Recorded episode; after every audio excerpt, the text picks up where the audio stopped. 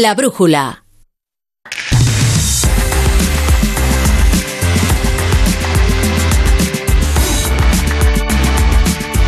Hace un rato Edu Pidal les traía todas las novedades de la polémica que, en la que está inmersa la selección española de fútbol femenino. No sé si Edu Pidal se ha producido alguna novedad eh, desde que hablábamos. Lo último ha sido el comunicado de las futbolistas que ahora nos va a traducir Ana Rodríguez para que entendamos un poco mejor qué es lo que quiere decir y qué defiende cada una de las partes. Lo que está claro es que ninguna de las 15 va a estar en la lista de Bilda la próxima semana. Pero fíjate que además tenemos a la absoluta en Zaragoza. Sí, sí, no. Lo de deportes podéis tirar hasta la. No, no. Y hay unas cuantas lesiones que afectan principalmente al Barça de Xavi Hernández, a tres semanas del clásico. Uh.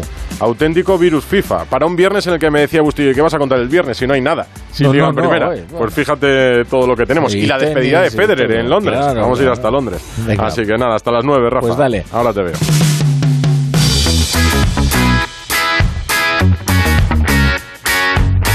La brújula de Radio Estadio. Edu Pidal.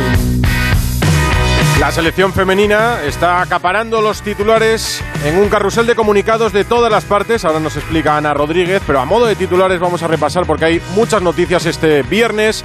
Y antes, otro problema importante que comentaba con la Torre. Esta semana sin liga en primera, los partidos internacionales están haciendo mucho daño, principalmente al Barça por las lesiones que están sufriendo algunos futbolistas. Cundé, Memphis, Araujo, De Jong como para que Xavi esté preocupado antes del clásico. Alfredo Martínez, Barcelona, buenas tardes. Hola, muy buenas tardes. No acaba más que empezar la jornada de selecciones. Llevan un par de partidos. Todavía quedan los del fin de semana y los de la semana que viene. Y el balance no puede ser más preocupante para el Barça. Jules Koundé se retiró ayer con la selección francesa y ha llegado esta misma mañana. Tiene una lesión muscular que podría tenerle entre 3 y 4 semanas de baja. Atención porque mañana se le van a practicar las pruebas y es seria duda, por no decir que está prácticamente descartado para la eliminatoria contra el Inter y justito, justito podría tratar de llegar al partido frente al Real Madrid. Con Francia también Dembélé tuvo molestias en la zona del gemelo, pero hoy ha entrenado en el gimnasio. La Federación Francesa ha comunicado que no tiene ningún tipo de problemas y que por tanto sigue en la convocatoria de Francia. Más, con Holanda, Memphis Depay tocado con rotura muscular en el bíceps femoral, también pendiente de las pruebas médicas. Podría estar también en torno a 3-4 semanas de baja Memphis Depay que se perdería los mismos partidos.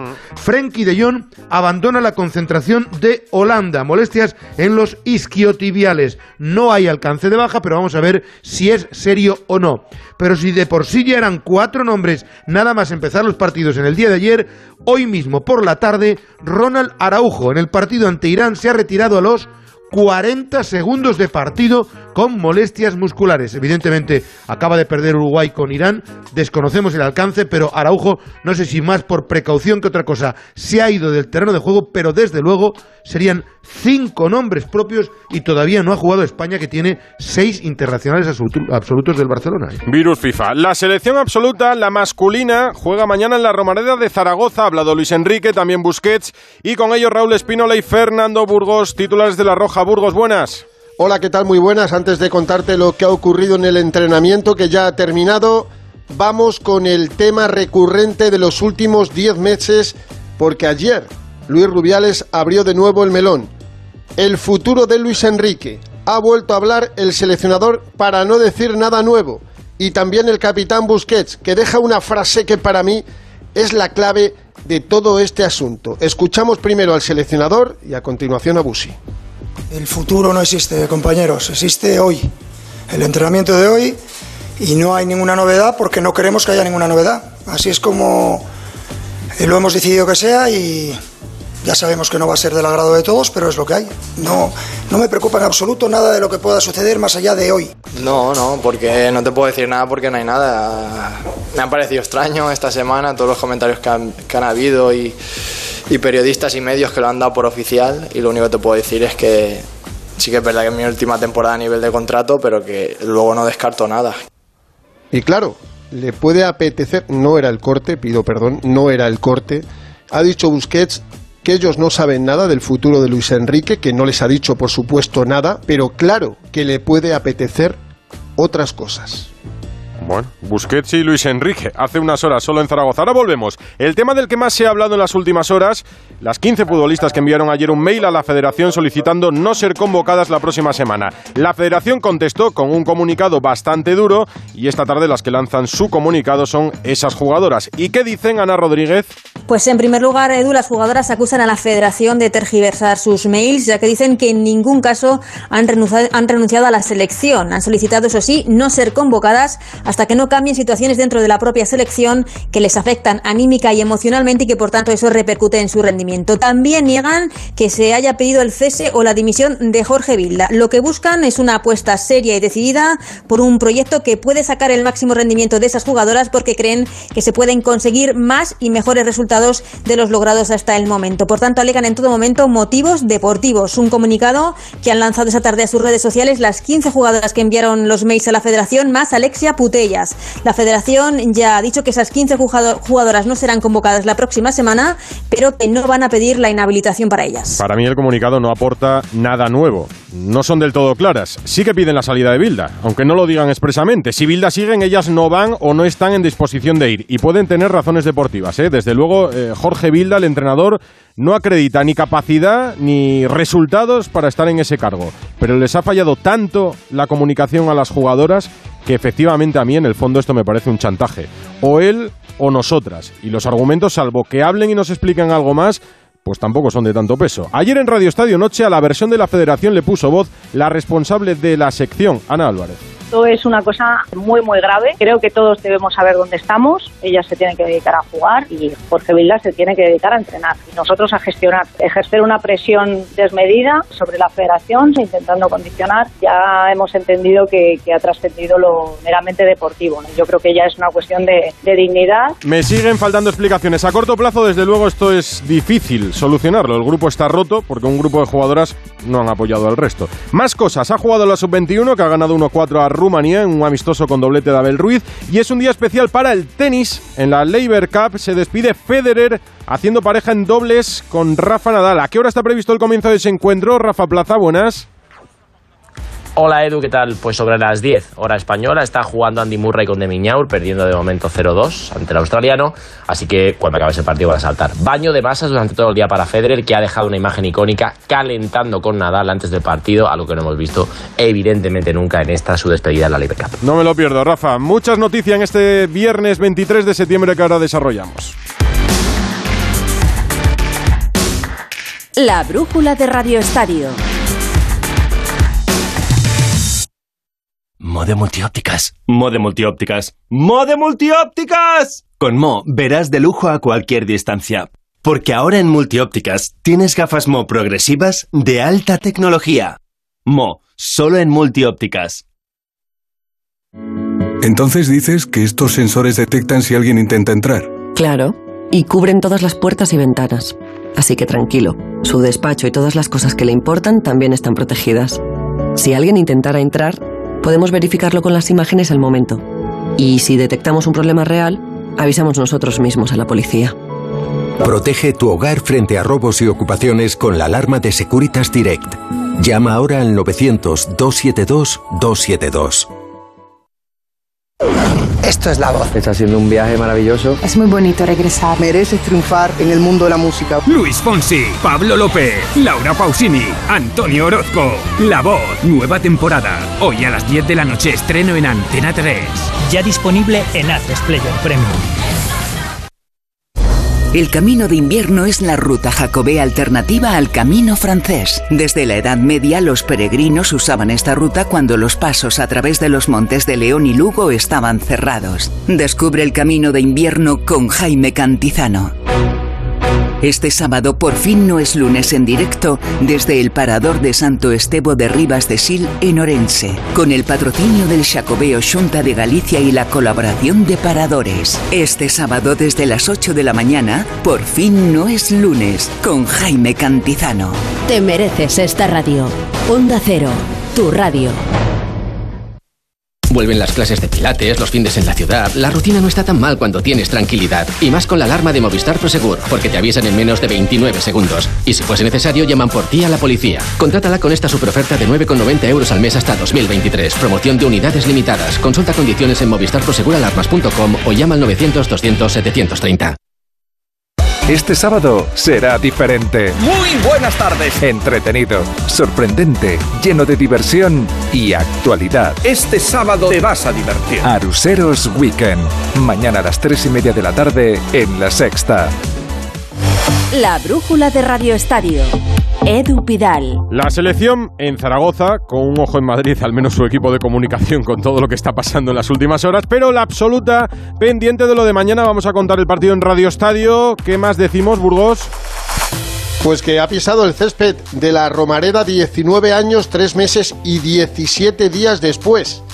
Desde el 7 de junio del 2003, camino de la, Europo- de la Eurocopa de Portugal 2004 con Iñaki Saez en el banquillo, no jugaba la Roja en la Romareda de Zaragoza. Aquel día perdió 0-1 frente a Grecia. Luego, evidentemente, se clasificó. De los 14 jugadores que jugaron aquel partido por España, solo hay uno en activo, que es Joaquín Sánchez.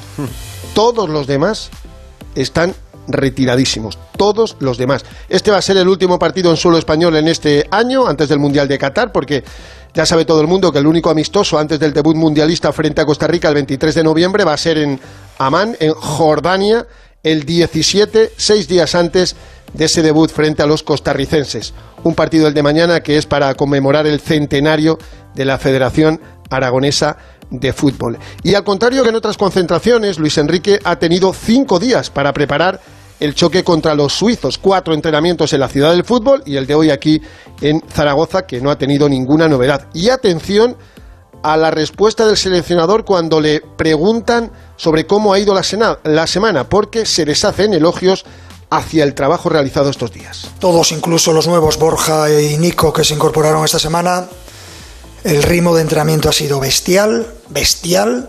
En las tres sesiones que hemos podido, esta ha sido una semana para mí como entrenador y como seleccionador muy positiva. Hemos podido trabajar y recordar cosas eh, que, que debemos repetir en cada partido y, todos ellos han estado muy bien. 14 teníamos, eh, hemos probado con 14 jugadores. Muy bien, casi nos acoplaba, lo oían todos los demás.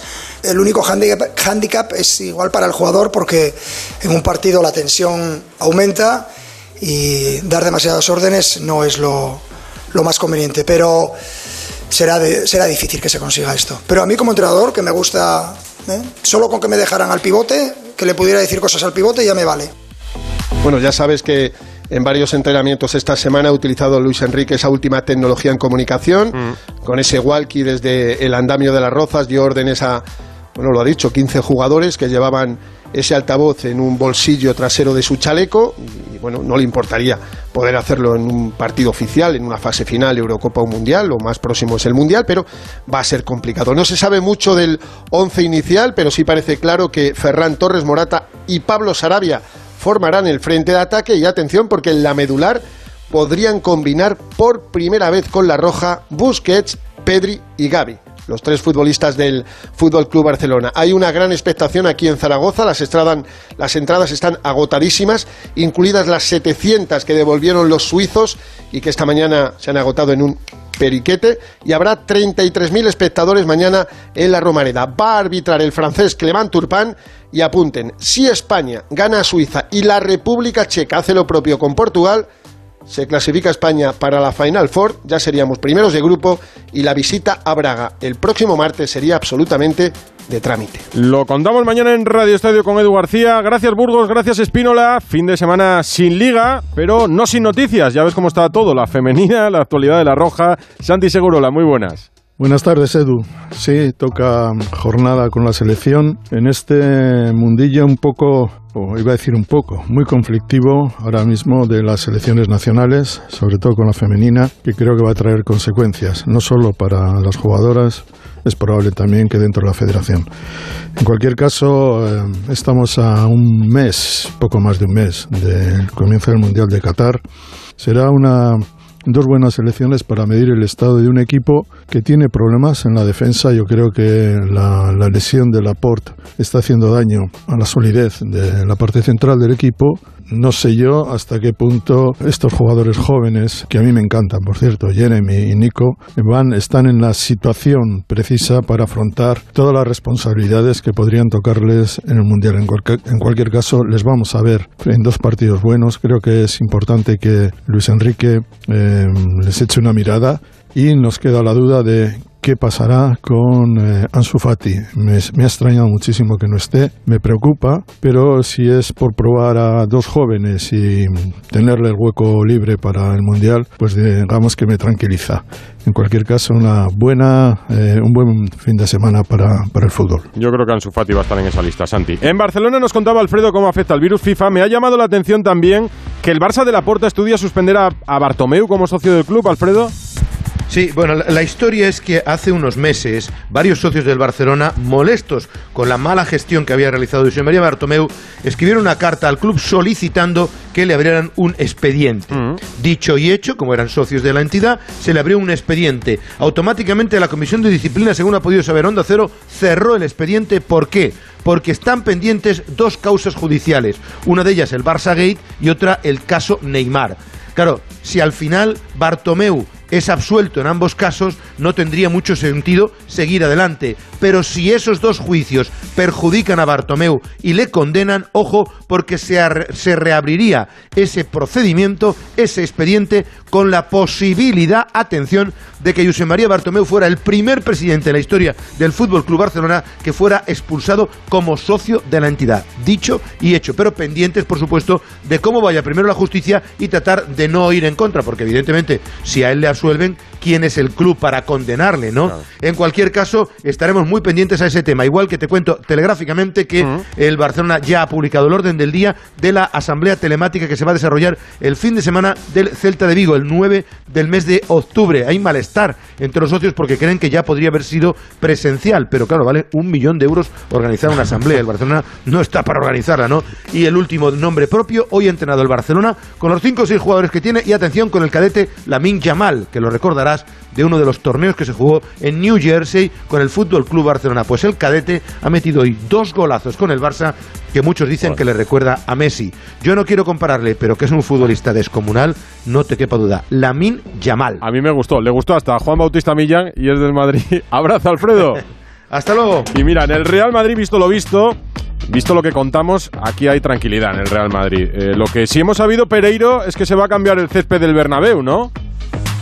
Pues sí, Edu, ¿qué tal? Muy buena. Se va Muy a cambiar buena. para el partido de Osasuna. Se ha intentado que estuviera bastante mejor en estos 3-4 días, pero eh, la sensación de que era imposible. Al final, a partir de mañana, van a cambiar el césped para que esté per perfecto para el día 2, domingo, frente a Osasuna en el Santiago Bernabéu. Del resto de noticias, Salaba completamente eh, recuperado de los problemas que tenía en el día de ayer. Se va a quedar con su selección. Parecía que se va a quedar en un susto. Eh, jugaron todos los demás, menos eh, Lunin y Camavinga, que no debutó con Francia. Y el día de hoy, pendientes de Valverde, que está jugando contra Irán amistoso. Y de los tres brasileños, Vinicius y Militao están siendo titulares frente a Ghana, de Iñaki Williams y Rodrigo en el banquillo. Rudiger también titular con Alemania. Mañana vuelta al trabajo. De momento, Benzema y Lucas aparte volverán a estar sin lugar a dudas para la siguiente jornada de Liga Edu. Que cruce los dedos eh, Ancelotti, porque ya ves lo que le está pasando a Xavi Hernández. Y el clásico es dentro de tres semanas. No hay horario todavía, pero, pero va a ser sábado cuatro y cuarto, ¿no? Sí, tiene toda la pinta de que va a ser sábado 4 y cuarto. Recordemos que se invierte el orden de la temporada pasada. Va a ser primero el Bernabéu y el siguiente partido del Bernabéu después de ese será el Sevilla. Ahí al Madrid le queda un buen turno. Ya, ya lo creo que sí. Hablamos el lunes. Abrazo, Pereiro. Un abrazo, chao. Son las 9 menos 10, las 8 menos 10 en Canarias. Seguimos en la brújula de Radio Estadio.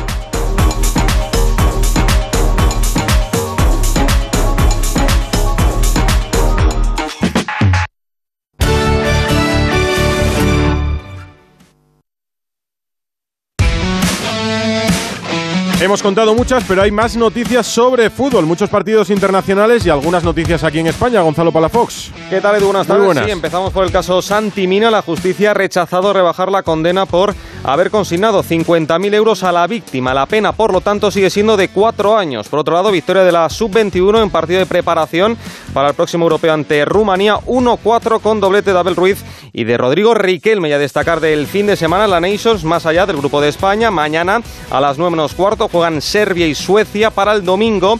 Dinamarca, Francia, Países Bajos, Bélgica, Austria, Croacia y Gales, Polonia. En la rueda de prensa que ha dado esta tarde Luis Enrique, también ha hablado de la polémica de la selección femenina. Luis Enrique.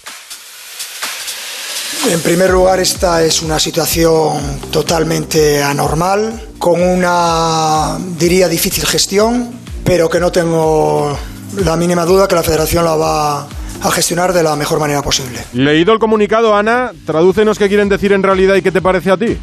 Edu, creo que era un comunicado necesario donde las futbolistas debían expresarse y defenderse de esas acusaciones de chantaje. Sigo pensando que si 15 futbolistas solicitan no ser convocadas en un año en el que tenemos por delante un mundial, eh, no es por capricho, que tendrán unos motivos, pero creo que este comunicado eh, se queda a medias, que debería ser eh, mucho más concreto que no sé si sirve para mucho, la verdad. Yo creo que ya no vale con decir que quieren un proyecto serio, hace falta saber por qué el proyecto de ahora no es serio, hace falta saber qué se está haciendo ahora mismo mal para que este proyecto, esta apuesta no sea decidida y no sea seria. Vuelven a decir que no piden el cese de Jorge Vilda, entonces tampoco se entienden muy bien las razones por las que no quieren ser convocadas por este seleccionador. Y por otra parte, piden un proyecto serio y decidido, pero lo piden 16 jugadoras. ¿El resto de las jugadoras eh, qué pasa? Que, no quieren un proyecto serio, que no quieren decirlo, que no se atreven a decirlo, que están presionadas. Creo que sigue habiendo muchos interrogantes en este tema, Edu, y creo que las jugadoras siguen desaprovechando oportunidades para que se sepa, para que todos podamos saber qué está pasando dentro de la selección. Pues una rueda de prensa, una explicación más a fondo, no estaría de más y aclararía las cosas. Por cierto, el clásico es domingo, 4 y cuarto. Me corregí ahora Alfredo con razón, Le, me he hecho yo el lío en la cabeza. Sin fútbol en primera, importancia para el fútbol en segunda. Hoy comienza la jornada en el Molino en Gijón. Sporting Ibiza desde las 9. Juan Gancedo. ¿Qué tal, Edu? Buenas tardes desde el estadio del Molinón, donde a partir de las 9 de la noche el Sporting y el Ibiza abren la séptima jornada en Segunda División. Un partido marcado por dinámicas muy diferentes. El Sporting que lleva dos derrotas consecutivas y además sin marcar, mientras que el Ibiza viene de ganar en el Carlos Tartiere 0-1. En los rojiblancos y en los de Abelardo la gran novedad es la presencia de Cristo González en el ataque porque Yuca se ha marchado con su selección. Mientras tanto, también causa baja Grajera, que hoy ha jugado con la sub-21, entra en el equipo Keipo. Un único cambio y además obligado en el Ibiza de Javier Baraja. En el centro de la defensa no está Juan Ibiza, el capitán, entra Goldar. Juan Ibiza había sido expulsado en el Carlos Tartiere la semana pasada. Se espera buen ambiente pese a ser viernes y la hora, pero la afición rojiblanca quiere que su equipo vuelva a ganar en un partido que va a pitar el Navarro Galecha Pextería. Desde las 9 en el Molinón, en Canarias, ojo, van a suspenderse todas las competiciones deportivas este fin de semana. ¿Por qué, Yendi Hernández? ¿Qué tal? Buenas tardes. El ciclón tropical TEN amenaza con fuertes lluvias, viento y tormentas a toda Canarias. Las competiciones polideportivas previstas para el fin de semana ya están suspendidas en el archipiélago y hay posibilidad real de aplazamiento del partido entre Unión Deportiva Las Palmas y Granada, programado para el domingo. La decisión entre Cabildo de Gran Canaria y la Liga en principio se anunciaría mañana.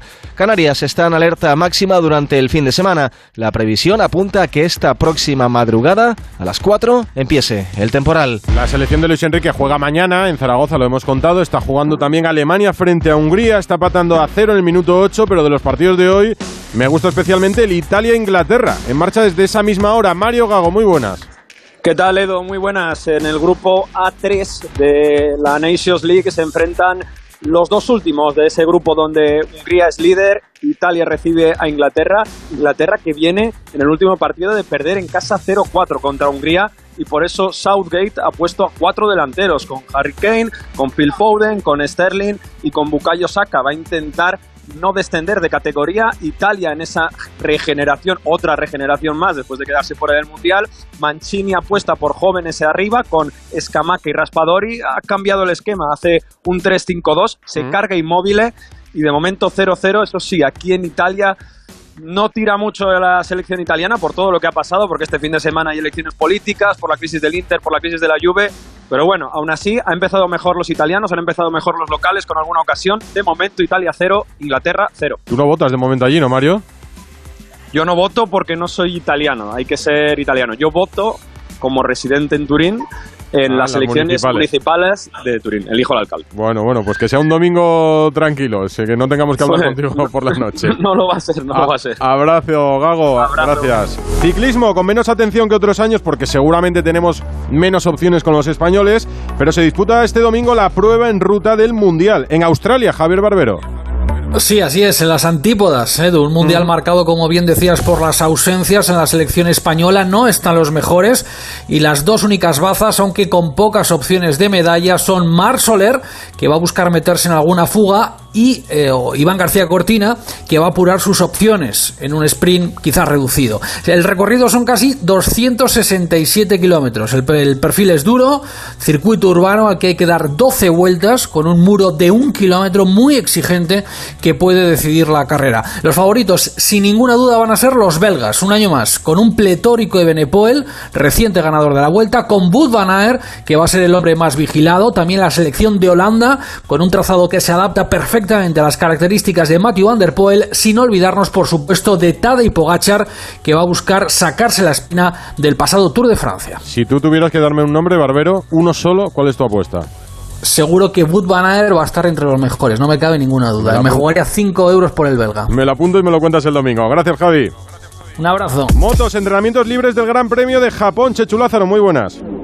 ¿Qué tal, Edu? Pues esta mañana se disputaron esos primeros entrenamientos libres marcados por una igualdad extrema, especialmente entre los tres pilotos que se están jugando el título. El más rápido ha sido el australiano Jack Miller, pero segundo ha sido Bañaya, tercero Cuartararo y cuarto nuestro Alex Espargaro. Entre los tres, solo 40 milésimas de diferencias. Mar Márquez hoy ha sido sexto, a poco más de una décima del tiempo de Miller. Ha estado mucho mejor de lo esperado. Aquí su de verdad que es más competitiva. De hecho, Paul ha sido séptimo y promete que no se va a guardar nada. Ahora mismo son las 3.57 en Japón. Llueve bastante sobre el circuito Motegi. Va a estar completamente pasada por agua esta jornada de Qualis que arranca a partir de las 2 de la madrugada los entrenamientos libres y los horarios de las clasificaciones serán 5.35 la quali de Moto 3, a partir de las 6 y media la de Moto 2 y desde las 8 y 5 de la mañana los entrenamientos cronometrados de MotoGP.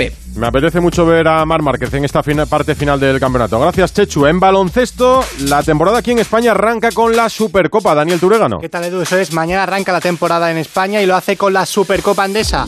A las seis y media de la tarde, el Real Madrid buscará revalidar título ante el Cosur Betis, que ha anunciado esta mañana el fichaje del pívot griego Georgios Para esta temporada. En la rueda de prensa previa, Chus Mateo ha hablado sobre su oportunidad de entrenar al Real Madrid tras la pasada destitución de Pablo Lasso. Llevo desde los 21 años aquí en este club, 13 años como, como ayudante. Eh, no puedo tampoco decir que no al Real Madrid. Fue una sensación agridulce por no continuar con nuestro compañero y amigo. Obviamente había que tomar una decisión y, y es la que ha habido. ¿no? Hay que mirar para adelante y hay que seguir trabajando.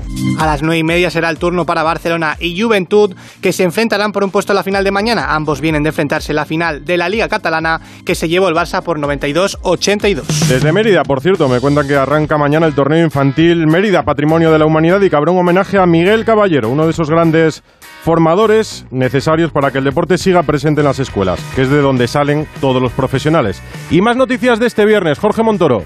Buenas Edu, pues en Fútbol Sala desde las 8 de la tarde ha dado comienzo a la segunda jornada de la Liga de Fútbol Sala. Hoy se disputan hasta seis partidos entre los que destacan el Barça Córdoba, Valdepeñas Rivera Navarra, Pozo Murcia que se enfrenta a Antequera. Y por otro lado, un último apunte, ya es oficial, el equipo masculino español de curling jugará en primera división en el Europeo de Suecia después de que la organización del World Curling haya excluido a Rusia hasta enero. Y eso hace que España, bronce en el pasado Europeo B, ocupe la plaza junto a los mejores. Mira, te cuento yo una más. Eh, Desde hoy en marcha, este fin de semana, el Rally Villa de Llanes, que es puntuable para el Nacional de Asfalto.